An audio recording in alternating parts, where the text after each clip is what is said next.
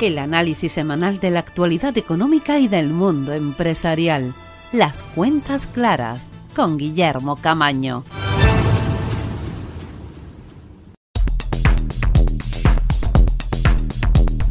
Bienvenidos a una nueva edición de Las Cuentas Claras. Eh, la semana pasada oíamos y, leíamos también la noticia de que el Banco de España había eh, dado su visión acerca de las perspectivas económicas y el, pasado reciente de nuestra evolución eh, en el campo económico y hablaba de que para el primer trimestre de este año que ahora termina eh, las perspectivas eran que el resultado o los resultados fuesen peores de lo, de lo previsto, o al menos peores de lo previsto eh, por ellos. Y esto eh, ha sido así por un cúmulo de circunstancias, pero sobre todo se apuntaba al hecho de que el ritmo de la vacunación no había sido el previsto y hay serias dudas acerca de si eh, los, eh, las cotas de vacunación que había prometido este gobierno iban a ser posibles. Y no olvidemos que habían hablado inicialmente de alcanzar una inmunidad de rebaño y tener un 70% de la población vacunada. Eh, inicialmente habían dicho a finales de marzo, después eh, se está hablando, eh, se empezó a hablar a partir de junio o en junio, ahora en julio.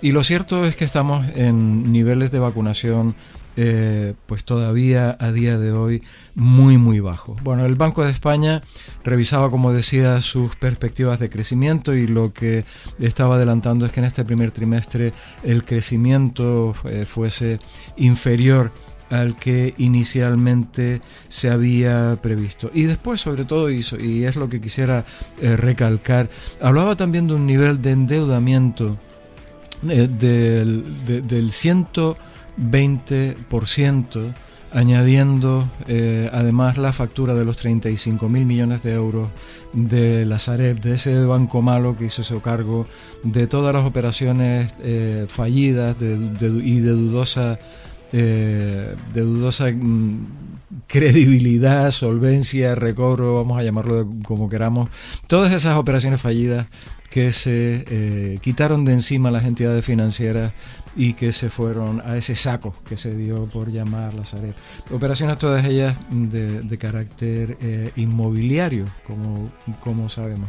Todos esos eh, pisos, todas esas propiedades, todos esos locales, etcétera, etcétera, que eh, los constructores, las compañías constructoras, pues construyeron, que vendieron con créditos eh, concedidos por el sector financiero y que después sencillamente pues no había eh, no había quien pagara. Bueno, pues eso todo se metió en un saco y ahí quedó y al final adivinen qué, lo vamos a terminar pagando entre todos.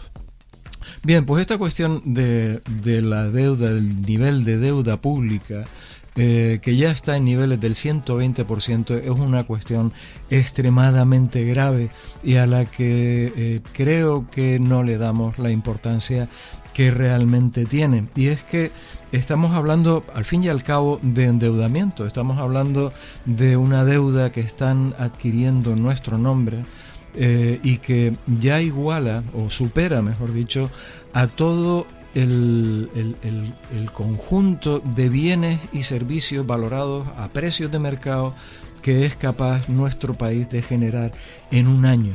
Si un año es un 100%, pues estamos en niveles del 120%. Imagínense ustedes toda una economía, todo un país trabajando, fabricando, eh, proporcionando servicios, eh, produciendo en última instancia, eh, pues durante un año para pagar, solamente para pagar la deuda contraída. Imagínense ustedes a nivel de su, de su economía doméstica, porque al final las cuestiones de economía, y así es como, como nació esta, esta ciencia, eh, así es como nació, digo, se, ocupaba de las cuestiones de economía doméstica hace eh, muchos miles de años eh, en, en, tiempos de la antigua Grecia. Piensen ustedes que se, que se endeudaran eh, y que tuviesen que trabajar durante más de un año para pagar esa deuda.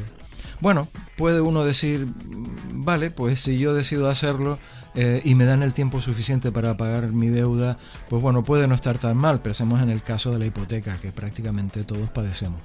Pero, claro, si quien está endeudándose es un tercero, eh, a quien permitimos que meta la mano en nuestro bolsillo o que firme en nuestro nombre un préstamo, eh, de esa magnitud ya la cuestión varía significativamente. Y si estamos hablando de niveles de deuda eh, de los que estamos hablando y tenemos en cuenta que ese nivel de deuda va a suponer que eh, estén endeudados no solamente nosotros, sino generaciones posteriores, nuestros hijos o incluso nuestros nietos estén pagando esa deuda, pues el tema ya es bastante más grave.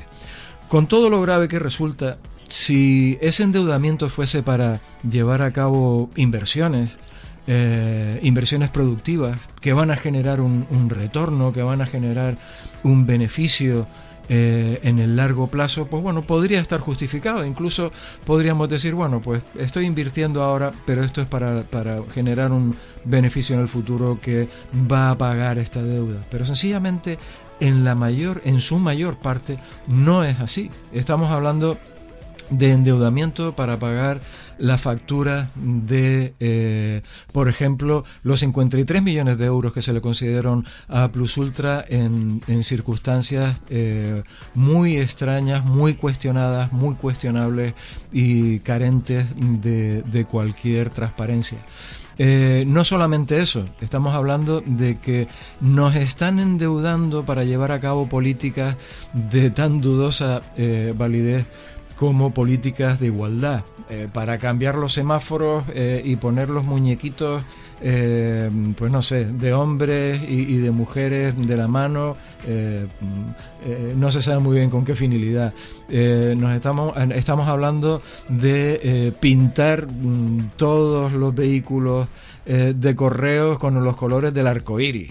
Eh, estamos hablando de eh, gastarse 470 millones en un ministerio de igualdad puesto o, creado o diseñado para la mujer del vicepresidente, ex vicepresidente del gobierno, de una forma completamente completamente, digamos, ilógica e irregular. Y, sin embargo para el sector de la hostelería cero euros a día, aún a día de hoy. Estamos hablando de ese, de ese tipo de gastos, estamos hablando de ese tipo de políticas y estamos hablando de que al final esa fiesta la pagamos entre todos. Luego, cuando oigan ustedes hablar de deuda pública, de nivel de endeudamiento de eh, la economía eh, española y de esos niveles del 120%, no piensen que es algo, eh, algo lejano, algo, bueno, esto es cosa de políticos, estos son temas de economía que yo no controlo. Piensen que les están metiendo, nos están metiendo la mano en el bolsillo, están firmando créditos que perfectamente podrían ser de nuestras cuentas corrientes, eh, firmando créditos en nuestro nombre. Están cogiendo nuestras, nuestras tarjetas de crédito y están comprando sin que nosotros tengamos nada que decir al respecto. Si esto no les parece lo suficientemente grave, eh, no sé qué es lo que eh, realmente puede, puede resultarnos grave y, y asombrarnos. Vamos a hacer una breve pausa.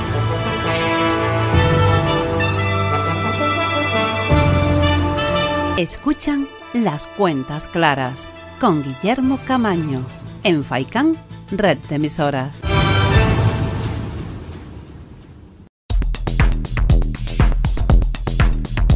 Y continuamos después de esta breve pausa publicitaria, como siempre, con nuestro agradecimiento a aquellas empresas, empresarios que eh, apoyan la existencia de esta red de emisoras y de este programa con su eh, aportación.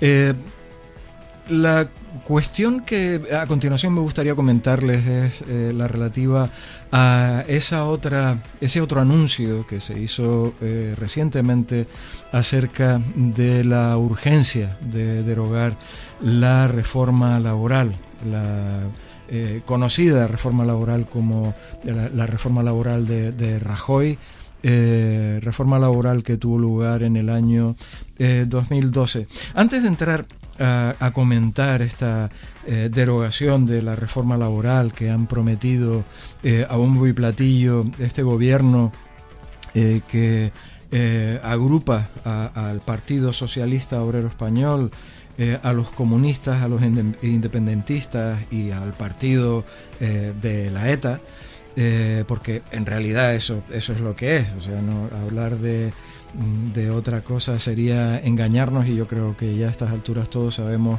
de lo que estamos hablando. Em, primero, una, breve reseña acerca de, del funcionamiento del mercado de trabajo. Yo creo que esto es algo que, bueno, como siempre, con un eh, afán didáctico eh, podemos resumir de una, de una forma muy sencilla y que todos vamos a, entender. Em, el mercado de trabajo, como, como cualquier otro mercado, eh, pues responde a las variaciones de, los precios. En este caso, el precio del trabajo pues es el salario. A mayor nivel de salario en, ese mercado, pues habrá menos empresarios que estén dispuestos a contratar o se contratará a menos personas porque no, hombre, nos sale más caro. Y esto eh, es un comentario, digamos que oigo a, diario en el sentido de, bueno, me gustaría contratar a más gente, pero es que no puedo porque me sale muy caro incorporar a una nueva persona. Y, acerca de lo que es el, coste, mm, el coste laboral, pues podríamos hablar también largo y tendido. Pero vamos a dejarlo aquí. Eh, y, eh, desde el punto de vista de, funcionamiento del mercado laboral, pues yo creo que es algo completamente lógico. Si tuviésemos cada uno de nosotros una, una pequeña empresita, eh, pues eh, podríamos contratar al número de personas que podríamos contratar en función de lo que vendiésemos y con el objeto de tener eh, un beneficio razonable por esa, por esa actividad. otra cuestión también importante es que el, mercado de trabajo y, nuestra economía en general no son cerrados. Eh, y la inversión extranjera, o sea, aquellas personas que vienen de fuera de nuestro país y que ven aquí una oportunidad para invertir, porque, bueno, porque el mercado en general les pueda resultar atractivo o, porque aquí se pueda, eh, por ejemplo, fabricar coches eh, en unas condiciones mejores, no solamente de coste, sino también de, por ubicación geográfica, desde el punto de vista logístico, etcétera, etcétera, etcétera, pues eh, es, otro factor importante. Luego, eh, no podemos perder de vista que como país necesitamos ser competitivos porque, hombre, igual que nosotros queremos atraer esa inversión extranjera, pues hay otros países que también lo quieren, también quieren eh, que en sus países se genere riqueza, se cree empleo, eh, que se produzca, etcétera, etcétera. Eh, y también en este punto hay que hacer referencia a la competencia desleal que supone el que haya otros países que eh, cuyas economías funcionen de una forma radicalmente diferente a la nuestra. Piensen ustedes, por ejemplo, eh, si nosotros eh, estamos considerando como uno de los factores de, coste de los productos que producimos o los servicios que prestamos, uno de los, de los factores y el más importante es el coste de la mano de obra, porque eh, pues a la gente para que trabajen, pues hay que pagarle por su trabajo. Imagínense ustedes cómo de, desleal sería el que en otro país eh, estuviese permitida la esclavitud y que por lo tanto eh, la gente trabajara sin cobrar, que trabajaran obligados, que trabajaran como esclavos ahí evidentemente pues nosotros no podríamos competir en igualdad de, condiciones. Y pensarán ustedes, hombre, sí, eso, es un caso eh, extremo el que se está poniendo. No, sencillamente no es así. Eh, países como China han construido eh, su fortaleza económica con una mano de obra básicamente esclava donde los costes salariales son ínfimos, donde la seguridad social brilla por su ausencia, eh, luego eh, competir con una economía como la China, que de hecho se, convirtió, se, se, ha convertido y todavía a día de hoy es la fábrica del mundo, ya no solamente de Europa, pues supone eh, realmente una dificultad muy, muy, muy importante. Luego, no perdamos de vista que a la hora de atraer inversión extranjera y a la hora también de vender nuestros productos competimos con países con economías como China que eh, juegan con unas reglas completamente eh, diferentes y ahí digamos que hay un agravio comparativo muy muy importante. Bueno, pues dicho esto y centrando eh, esta, digamos, discusión previa acerca de la reforma laboral, acerca de lo importante que es tener un mercado laboral eh, que nos permita competir con el resto de economías, con el resto de países, eh, entremos un poco más en detalle a analizar qué es lo que supuso en su momento esa reforma laboral, o sea, en qué consiste para entender qué es lo que nos están diciendo socialistas, comunistas, independentistas y, proetarras, eh, qué es lo que nos están diciendo que les parece mal, qué es lo que nos están diciendo que quieren derogar, porque aparentemente este país eh, no solamente no tiene otras necesidades en este momento, sino que es una cuestión crucial eh, y más en una situación de desempleo generalizado, de crisis económica generalizada, que no ha hecho más que empezar. Como decía, vamos a ver en qué consiste esa reforma laboral que eh, ponen tanto hincapié en que es imprescindible derogar. La reforma laboral del gobierno de Mariano Rajoy de febrero eh, de 2012 eh, establecía, varios, varias modificaciones en la legislación laboral. La primera de ellas, quizás eh, la más conocida, a la que más publicidad se le ha dado, por motivos evidentes, eh, fue el hecho de que para los contratos indefinidos la indemnización por despido improcedente pasó de 45 a 33 eh, días por año trabajado con un máximo de 24 mensualidades.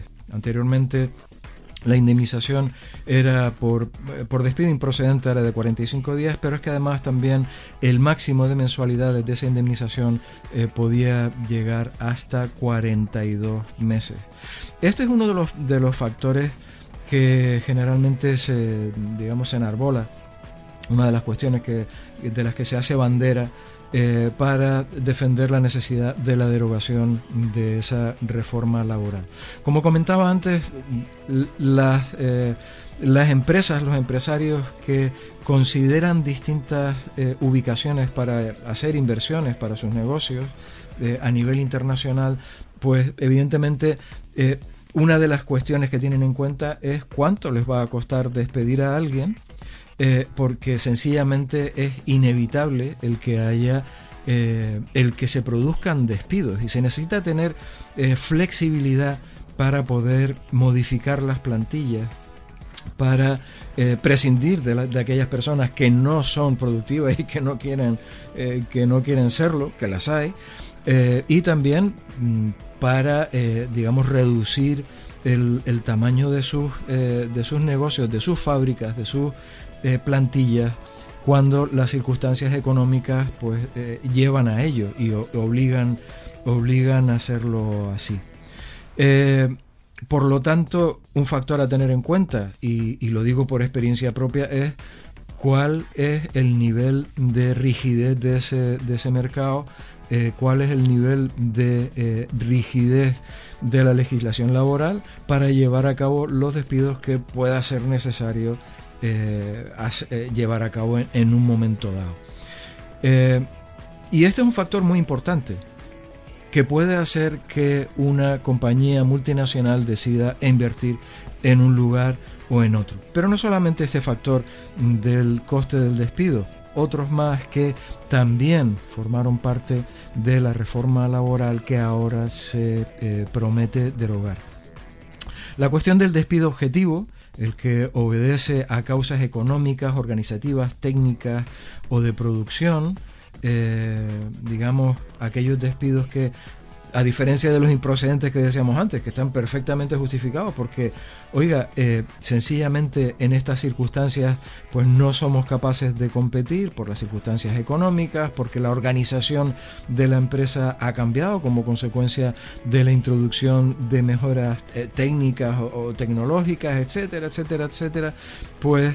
Eh, digamos que es una cuestión, una cuestión clave. Bueno, pues aquí se flexibiliza también el mercado laboral, se flexibiliza el despido en circunstancias que están, han de estar eh, perfectamente justificadas y además con un necesario control judicial de que efectivamente eh, esas circunstancias eran reales y no obedecían pues a, un capricho de la dirección de la empresa. En este caso la indemnización establecida era, eh, pasó a ser de 20 días eh, por año trabajado.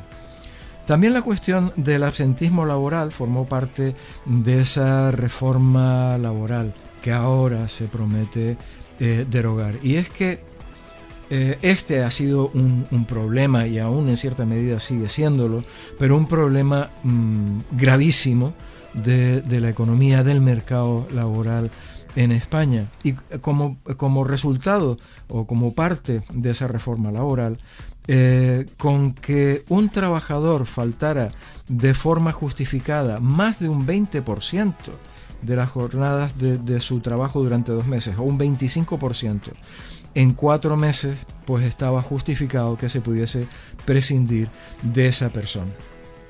Pongámonos en la, en, el, en la, situación de un empresario. Póngase usted eh, en los zapatos de, un empresario, piense, eh, si no lo tiene, en su negocio y piense en eh, pues, miembros de la plantilla que sencillamente pues no aparecen por allí a trabajar y que pueden tener causas justificadas, pero que al final lo que están suponiendo es un coste no solamente por el empresario, sino un perjuicio también para sus compañeros de trabajo y para aquellas personas que estando en situación de desempleo quieren trabajar. Bueno, pues esta es otra de las medidas que se llevó a cabo.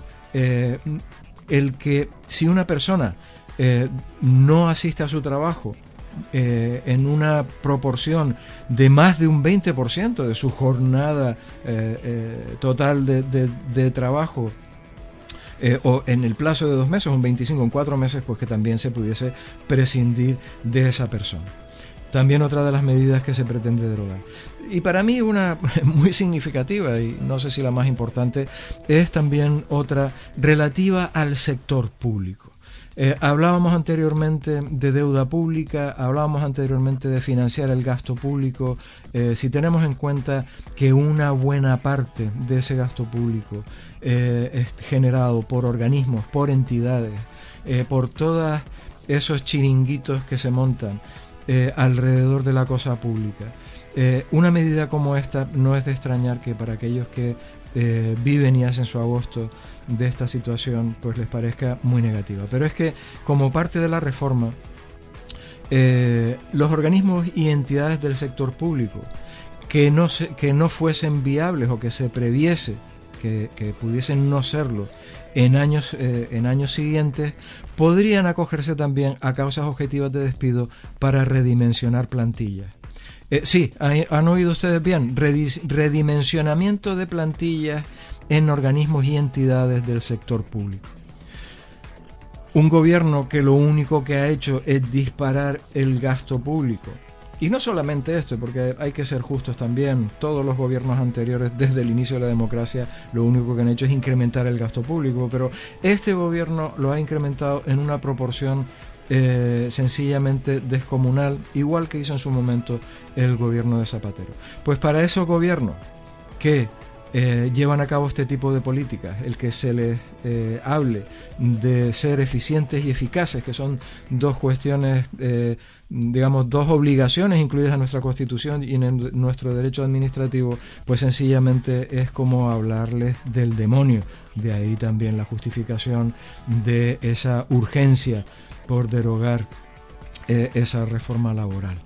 y podríamos seguir hablando así de, de otras cuestiones que están eh, incluida en esa reforma laboral mm, del 2012 y que ahora eh, pues corre una prisa eh, bueno no hay otra cuestión más importante que esa en, nuestra pantalla de, radar y en nuestro panorama socioeconómico.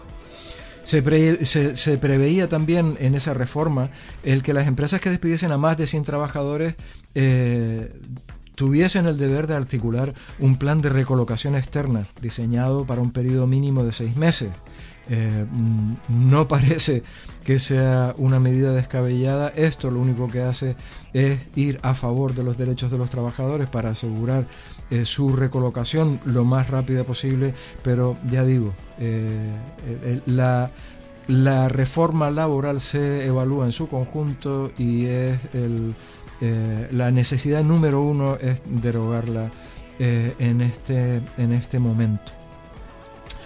También, y este es otro de, los motivos, aparte de los que comentábamos o subrayábamos antes, también de acuerdo con la reforma laboral que se pretende derogar, eh, se acababa con la exclusividad que tenían los representantes de los trabajadores ante un proceso de despido colectivo y eh, que impedía que fueran echados los primeros. Los representantes de los trabajadores, los sindicalistas de turno, eh, la mayor parte de ellos, eh, pues generalmente liberados sindicales también. O sea, estamos hablando de personas que cobran sin trabajar. Punto. Así de claro. Bueno, pues eh, la reforma que llevó a cabo el gobierno de Mariano Rajoy establecía que estas personas no fuesen las únicas que tuviesen preferencia, digamos, a la hora de quedarse o, que fuesen Mm, digamos, un colectivo que fuese digno de, no ser echados los primeros. La reforma lo que decía era que, pues cuando efectivamente hubiese despidos colectivos, que no solamente fuesen los representantes de los trabajadores, es decir, los sindicalistas y generalmente los liberados sindicales, sino que también los trabajadores con cargas familiares, que los mayores de una determinada edad, o las personas con discapacidad también tuviesen derecho a esa prioridad de permanencia en la empresa siempre y cuando se pactara así en el convenio colectivo. Claro, ¿quiénes negocian los convenios colectivos en nombre de los trabajadores? Anda, qué casualidad, si son los sindicalistas, si son los que generalmente son también los liberados sindicales. Bueno, pues eh, entonces eh, esto de, ninguna manera puede ser una medida eh, que se pueda mantener. Esta reforma laboral hay que derogarla. Y no hay que decirle a la gente por qué queremos derogar la reforma laboral ni lo que incluye, solamente hay que hablar del tema de que con aquella reforma laboral eh, se abarataba el despido. No, no, no solamente eso.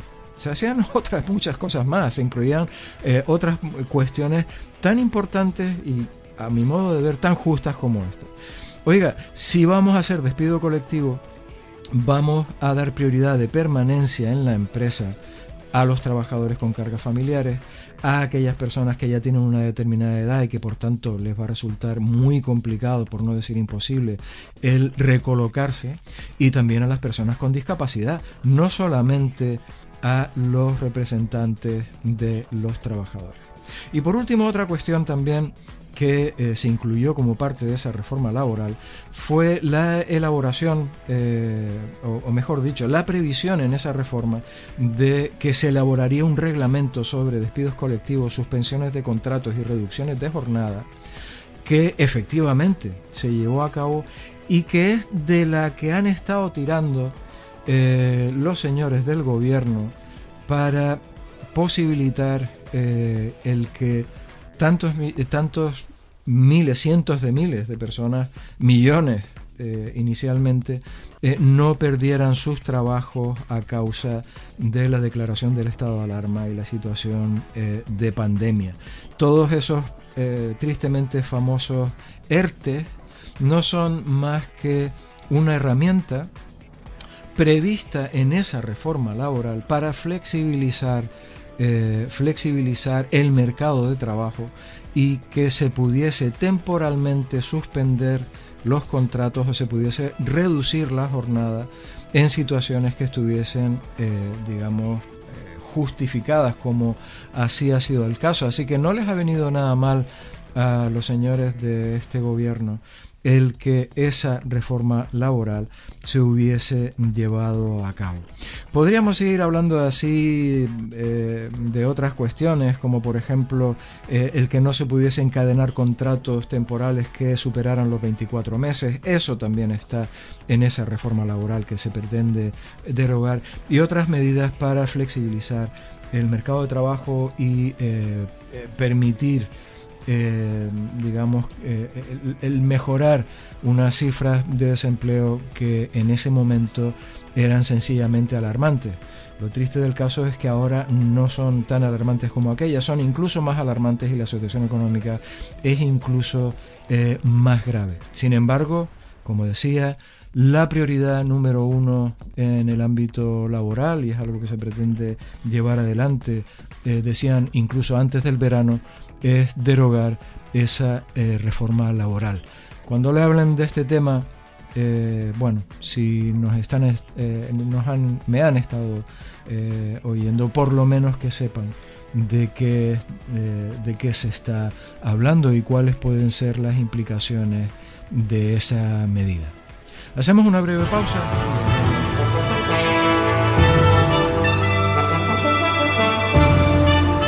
Escuchan las cuentas claras con Guillermo Camaño en Faicán red de emisoras.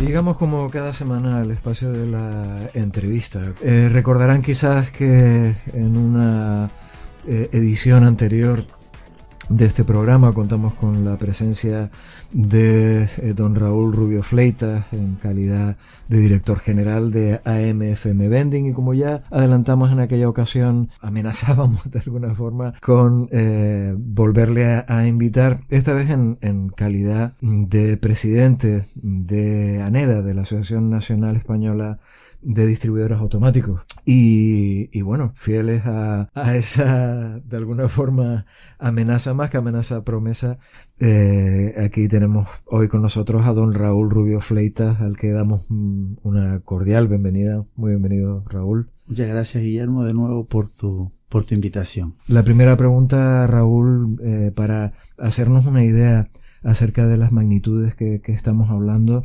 Eh, ¿A cuántas empresas, qué volúmenes de facturación aproximadamente eh, se agrupan bajo ese paraguas de ANEDA? El sector del vending a, nivel nacional mueve aproximadamente, según, entre el orden de los 1.400, 1.450 millones de euros y da trabajo a más de 30.000 personas. Aproximadamente se estima, según los datos de la, de la Asociación de Fabricantes, el parque total de máquinas que hay en el territorio nacional ronda aproximadamente los 365.000 máquinas, siendo las comunidades con más impacto, o sea, con más eh, reconocimiento de consumo en las máquinas de vending, la comunidad valenciana, la comunidad navarra, por destacar algunas. Por lo tanto, es un sector que según los aspectos que veamos tiene un mayor o menor interés. Como asociación, nosotros eh, ahora mismo la, masa social está aproximadamente unos 200, 220 socios, de los cuales casi el 80% son socios operadores, es decir, son los que explotan las máquinas de vending. Están los fabricantes de máquinas, los fabricantes de sistemas de pago, los proveedores de servicios y los proveedores de productos. Esta última parte me gusta resaltarla porque desde hace 5 4 años hacia acá, o ponerlo en un espacio temporal, hemos visto con, con agrado cómo los fabricantes de productos han puesto interés en nuestro canal, como un canal que les permite dar una visibilidad, una penetración de mercado importante. Incluso algunos reconociendo, desde su incorporación al canal del vending, crecimientos de cifras del orden de los dos dígitos. Dentro de las premisas que tenemos como asociación con la administración, es que nos ofrecemos como mediadores entre el fabricante y la demanda de los consumidores, para que hagan productos con los formatos adecuados y con aquellas características necesarias para ser poder vendidas en nuestras máquinas. Por lo tanto, somos un sector bastante, bastante dinámico. Creo que resulta evidente que hay una especie de leyenda negra y una especie de, imagen negativa en el sentido de que mm. eh, lo que está en las máquinas no tiene eh, a veces la garantía suficiente mm. o, que no tienen la, la, composición, digamos, más adecuada o que, bueno, que incluyen elementos... Máquina, comida, basura. Básicamente ese axioma. No, pues Y se piensa muchas veces también eh, esta relación o esta imagen en, en, relación con los niños. Sí, pero es que piensa una cosa, mira, el ANEDA firmó en el año 2011 con el presidente Noel Quintanilla, en su momento firmó el compromiso con la estrategia NAV. Fue uno de los grandes acuerdos que firmó ANEDA en su momento. Y en ese compromiso, una de las cosas que, en las que se compromete el sector es no poner máquinas en colegios infantiles. Ya está, ya está comprometido, pero es que además no está permitido.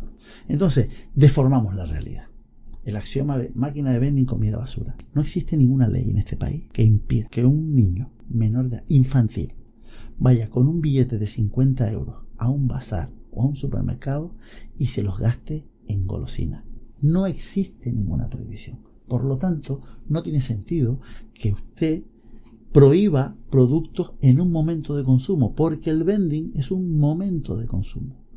Entonces, ¿por qué un refresco, una bebida azucarada, es perjudicial cuando la compras en una máquina de vending y no lo es cuando la compras en el restaurante de un hospital? Entonces, si hay que prohibir un producto, se prohíbe el producto y lo entenderemos. Insisto, ya se prohibió la cerveza en su momento, que era el producto líder de venta en las máquinas de bebida fría. En una máquina de vending no se puede vender alcohol. Está prohibido. Por lo tanto, es decir, si el problema es el producto, prohíbalo. Y nosotros entenderemos, no se puede, no se puede vender. En Valencia, una ley de las leyes más, más agresivas que nos hemos encontrado sobre el canal de vending, que se tomaron la molestia de tener un articulado específico para las máquinas de vending. Mira qué, qué importantes somos, ¿no? Cuando tuvimos reunión con la consejera del, del área y el director del área de seguridad alimentaria, nosotros, ellos pensaban pensábamos, o el legislador a veces piensa que nosotros vamos a una actitud pues, eh, defensiva. Nosotros queremos ser parte de la solución, no parte del problema. Entonces lo que decimos es, pues usted en los hospitales o en los servicios públicos no podrá haber en las máquinas de vending ni bebidas azucaradas y no sé qué, y tendrá que haber bebidas con no sé cuántas calorías, y tendrá que haber fruta, y tendrá que haber no sé qué, y los sándwiches tienen que ser de no sé cuántos gramos de no sé qué, y no podrán tener colorante ni conservante. Muy bien, y en el restaurante sí. Es que a cada reunión hacemos ese ejercicio. Vamos a la, a la cafetería de turno, hacemos la compra y vamos con el ticket. Digo, mire, eso que usted me está prohibiendo a mí, lo podemos comprar aquí. Entonces, ¿qué decimos nosotros? Si eso se regula para todos los actores, no tenemos más que cumplir. Da la impresión de que se tiene una, una percepción de que, bueno, la máquina de vending está disponible las 24 horas, por tanto no hay una vigilancia que, bueno, efectivamente, como bien dices, ¿no? En un restaurante, en un supermercado, nadie te está vigilando ni te está impidiendo que consumas las cantidades que quieras de cualquier tipo de producto. Yo recuerdo en la comunidad andaluza, que fue la primera, la pionera en, regular el tema de esto de hacer una ley sobre, sobre la salud, eh, había un apartado que decía que exigía que el operador de vending tuviera en un sitio visible la composición de todos los productos de cada, de, cada uno de los productos que están en la máquina. Digo, mire, que usted, usted es consciente. Digo, estoy de acuerdo con usted pero no me, o sea, no, no me imponga el método. Porque si usted quiere que esté visible, tendría que poner un tótem tan grande como la máquina para ver el producto. Entonces ella me decía, sí, pero es que nosotros tenemos que garantizar que el consumo, fíjate para que veas un poco cuando, cuando la sin razón se apodera de nosotros, ¿no? Es que tenemos que garantizar que el joven o que el consumidor lea el contenido antes de comprarlo. Entonces, claro, yo le hice el símil claramente, digo, entonces usted me quiere decir que cuando ese joven vaya a la cafetería y pide una chocolatina, él tendrá un libro de registro donde va a firmar de que él leyó eso antes de comprarlo. Hombre, no es lo mismo, es exactamente lo mismo. Exactamente lo mismo. Porque yo tengo que garantizar algo que nadie garantiza.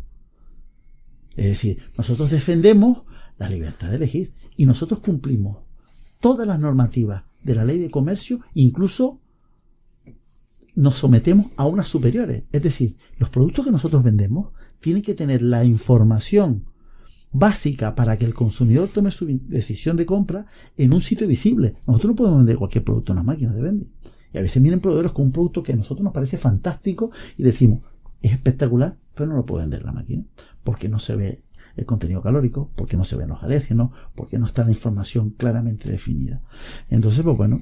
Aparte con, la complejidad adicional que muchas veces no se entiende cuando hablas con, pues compañías multinacionales, con compañeros de, de otros países o de tu central fuera de España, cuando les dices que tienes una normativa en materia de comercio minorista diferente en, en cada comunidad autónoma, eh, y si además empatas esto con temas de gestión de residuos, si lo empatas con temas sanitarios, eh, pues te, enfrentas a un panorama en el que si quieres hacer negocios a nivel nacional, eh, bueno, tienes, tienes que hacer un esfuerzo titánico. Mira, nosotros ahora mismo nos, enfrentamos a un sismo importante en nuestro sector. De hecho, estamos preparando una convocatoria a todos los embotelladores de agua y todos los embotelladores de bebidas del sector, ¿vale? Para tener una mesa de trabajo, porque eh, se ha instalado, el, se ha demonizado, ¿vale? Los envases de bebida. Yo, siempre digo a la administración, siempre tengo el mismo chascarrillo, digo, miren, si ahora mismo saliera un envase que fuese comestible, nosotros lo venderíamos. Estamos aquí para eso. ¿vale? Ahora bien, demonizar sin sentido las cosas no, o sea, deformar la realidad no nos va a dar la razón. Nosotros vendemos lo que el mercado nos da. ¿Vale? el otro día, pues el año pasado, el CEO de una, una de las grandes cadenas hoteleras de, de nuestro país y a nivel nacional presentaba a bombo y platillo una estrategia de que iba a eliminar todas las botellas de agua de las máquinas de vending de sus hoteles y sustituirlas por brick. Miren señores, el brick en nuestro país no es reciclable. No existe. La única planta de reciclable de brick está en Zaragoza y no es rentable. Porque hay que separar tres capas. Si es cierto que están apareciendo nuevos elementos, que la capa impermeable con de origen vegetal, de bosques sostenibles, pero el brick no es la solución. Hay un estudio que nos presentaron el otro día del National Geographic donde se ponía el top de envases por su grado de reciclabilidad. ¿Sabes cuál es el, envase más reciclable del mundo? El PET. El PET.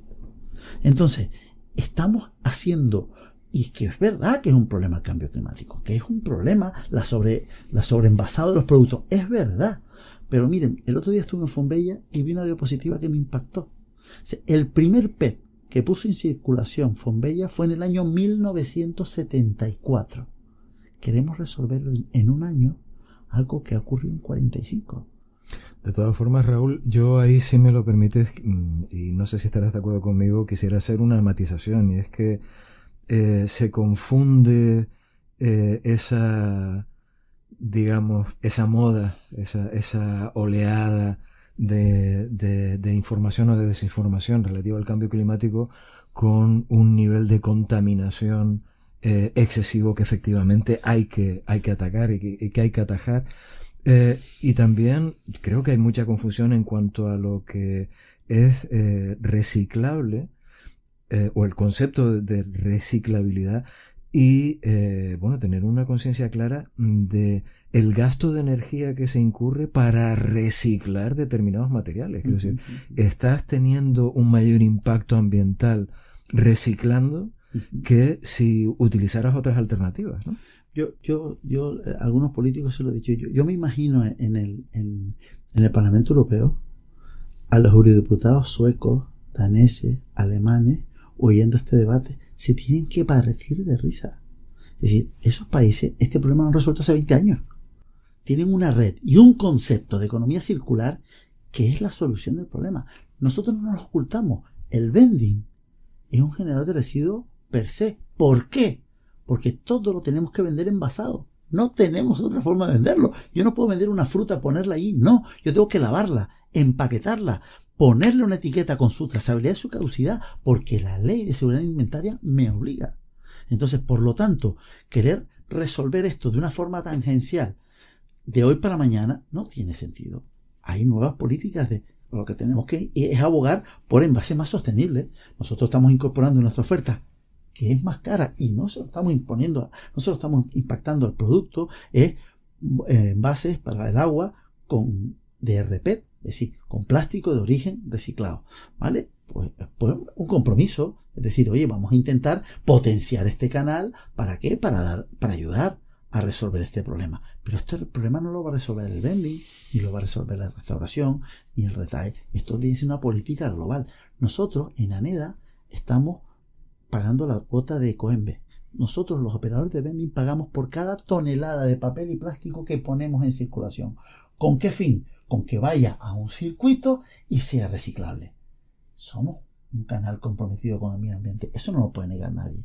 Y nuevamente, Guillermo, sin que nadie nos obligue, lo hicimos de forma voluntaria y ahora no, nos podemos apear del carro. Entonces le exigimos a Ecoembe estrategias para nuestro canal para que nos ayuden a divulgar los hábitos, ¿vale? Para contribuir a la mejora del medio ambiente.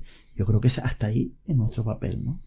Eh, qué curioso resulta volver a oír hablar de conceptos, pues que, bueno, uno tenía casi ya olvidados como el envase retornable, que ahora se vuelve otra vez a, presentar como una alternativa, efectivamente, en, la línea que comenta Raúl, de, de esa economía circular, pero necesitamos soluciones que sean efectivas, que sean prácticas, que sean económicamente eficientes y, y, quizás menos eh, menos moda y, menos filosofía eh, pura y dura en el sentido de, no ser aplicable. hay, un, hay, un, hay un directivo de nuestra asociación que cuando hablas de cosas en general dice, oye, al final cuando tú quieres que, algo se mueva al centro, te tienes que ir al otro extremo, porque si solo te mueves al centro, pues vas a llegar, te vas a quedar a medio camino. Y a veces las posturas radicales ayudan a temblar conciencia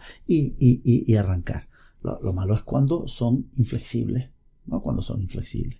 Entonces, toda esta moda de frases hechas como kilómetro cero, productos de kilómetro cero, Digo, yo las lechugas siempre me las he comido kilómetro cero, porque las hacen aquí en las, plantas aquí en Galdar, y la cebolla de Galdar, y, los plátanos de Canarias. ¿Me explico? Es decir, ¿pero qué pasa? Hablamos por una parte de alimentación kilómetro cero, pero queremos comer melones en Navidad. Digo, ¿dónde está el kilómetro cero y el melón de Navidad? Es que sinceramente a veces tenemos que hacernos mirar. Hay, hay muchas muchas incongruencias. Y demagogia. Efectivamente. Entonces, pues bueno, igual nosotros, por ejemplo, los operadores de vending en Canarias tenemos un problema. Nosotros para poder dar una oferta de fruta y ensalada a las máquinas ahora mismo no tenemos alternativas. ¿Por qué? Porque no tenemos estamos dándole vuelta con empresas de catering y tal. Lo que pasa es que el, costo unitario del producto es muy caro. Y claro, pagar dos euros por una ensalada, pues oye, tú sacas la cuenta y tú dices, pues mira, pues me la traigo a mi casa, ¿no? Igual que la fruta, la fruta cortada y tal. la economía a escala no es la suficiente para tener un producto atractivo, pues tenemos que buscarnos la vida, dar una vuelta y entonces ponemos fruta entera en las máquinas para poder un poco ir ayudando y contribuyendo a esto. Nosotros, MFM, perdona que haga un poquito de publicidad en mi empresa, fuimos el primer operador que puso plátanos en Canarias en una máquina, cuando teníamos las máquinas en el aeropuerto, y colocábamos 20 y retiramos 25. Pero bueno, era una apuesta, porque entendíamos que es un producto nuestro que hay que, que, hay que intentar potenciar, y algunos vendimos en su momento. Y bueno, y ahora nosotros en, en vending público, pues en cualquier máquina, igual que a nivel nacional, cualquier operador que se ofrece, que se precie, tiene oferta de fruta, de ensalada y de productos que ayuden a mantener los hábitos de alimentación saludable, que para nosotros es la frase mágica. Nosotros no vendemos productos saludables o insanos. Los productos insanos no se pueden vender. Si es que usted tiene que tener productos saludables, digo, todo lo que vendemos nosotros es saludable, porque no atenta contra la salud. ¿De acuerdo? Quien tiene que decir que es saludable o no es otro organismo, no nosotros. Si está autorizado por autoridad sanitaria, nosotros lo podemos vender, igual que otro canal. Otra cosa son productos que ayuden a mantener los hábitos de alimentación saludable que tiene, que tiene cada uno. Y esta ha sido nuestra entrevista de hoy con don Raúl Rubio Fleitas, presidente de ANEDA, la Asociación Nacional Española de Distribuidores Automáticos, acerca del sector apasionante del vending. A todos ustedes, muchas gracias por estar con nosotros. Eh, les esperamos en siete días en una próxima edición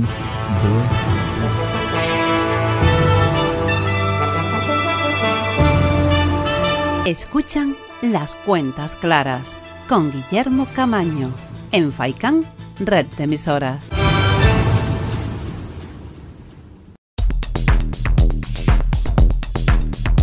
Y vamos con la consulta de esta semana, no sin antes recordarle que esperamos sus eh, cuestiones eh, sus comentarios, eh, aquellos temas que les puedan resultar de interés y que quieran eh, que cubramos en una próxima o en próximas ediciones de las cuentas claras, que nos puedan hacer llegar a través del WhatsApp en el número 928 00 60 11 o también a través del email en nuestra dirección las cuentas claras arroba camano-medioasesores.com. Eh, repito, eh, la dirección es las cuentas claras arroba camano c a a m a n o medio asesores.com. Eh, como decía, vamos con la consulta de esta semana que dice así, muy, muy brevemente y muy escueta. ¿Cómo me va a afectar en mi declaración de la renta el haber estado en ERTE? Eh, ¿Y qué puedo hacer al respecto? Bueno, eh, para aquellas personas que han estado en ERTE eh, durante el pasado año 2020, si no han hecho nada al respecto, pues sencillamente ya no pueden hacer nada. y es que el hecho de haber estado en ERTE supone que pasemos de tener un pagador que es el empresario, que es la empresa, a tener dos pagadores por aquella parte del año que hemos estado en ERTE. Eh, y en este caso, como decía, no podemos hacer nada porque bueno, el ejercicio ya ha terminado y ya lo único que nos queda es esperar a que eh, se abra el plazo para, la declaración, que se abrirá eh, en el mes de abril y termina como todos los años a finales del mes de junio. y digo que no se puede, no se puede hacer nada en este sentido. nos vamos a ver obligados, si no llegábamos hasta ahora al nivel eh, que hacía obligatorio el presentar eh, la declaración, pues al tener dos pagadores ahora seguramente sí vamos a llegar. Y, hablo de memoria los niveles, eh, el, nivel para presentar declaración en el caso de un pagador el año pasado eran 22.000 euros eh, y con en el caso de dos pagadores el nivel en el que se hacía obligatorio presentar declaración bajaba hasta los 15.500 y me perdonarán si la cifra no, es exacta. Eh, ahora lo que ya digo, si, si hemos pasado de tener un pagador a, tener dos pagadores, pues ese nivel eh, mínimo que hace obligatorio el presentar la declaración eh, pues se ha reducido y se ha reducido pues sensiblemente de esos 22.000 aproximadamente a esos 15.500 aproximadamente que les decía.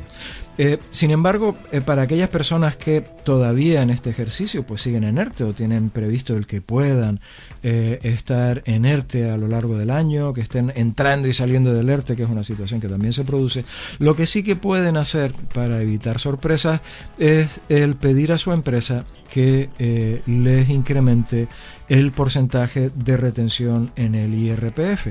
Porque si anteriormente no tenían obligación de declarar eh, por estar encima de ese umbral y ahora el umbral ha bajado, pues pueden terminar como consecuencia de la bajada de ese umbral que establece la obligación de declarar. Eh, puede ser que como consecuencia de eso digo, pues que tengan eh, que les salga, como se dice comúnmente, la declaración a pagar cómo nos podemos eh, de alguna manera, digamos, proteger o, que eso esté previsto y que no tengamos que terminar pagando. Bueno, pues eh, pidiendo a nuestra empresa que nos retenga más eh, un porcentaje superior al que nos corresponde. no quiere decir eso que vayamos a pagar menos, lo que quiere decir es que la declaración, en lugar de salirnos a, pagar el exceso, digamos, eh, o el defecto de lo que nos hubiesen retenido, pues ahora pues no va a salir a, devolver.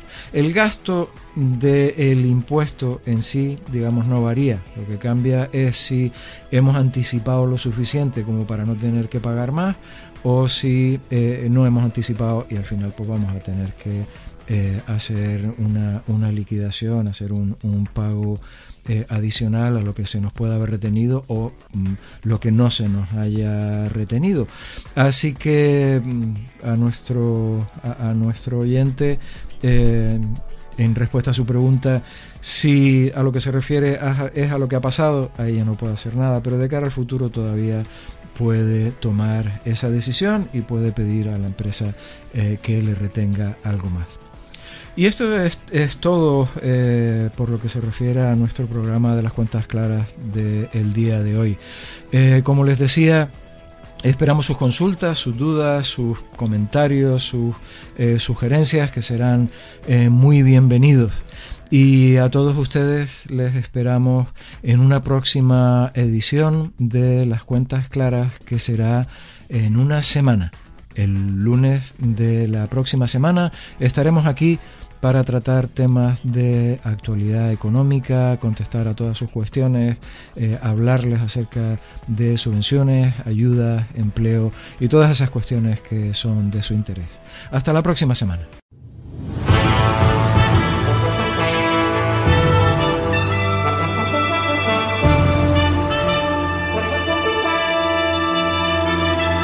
Han escuchado Las Cuentas Claras con Guillermo Camaño. Todos los viernes a las dos y media en FAICAM, red de emisoras.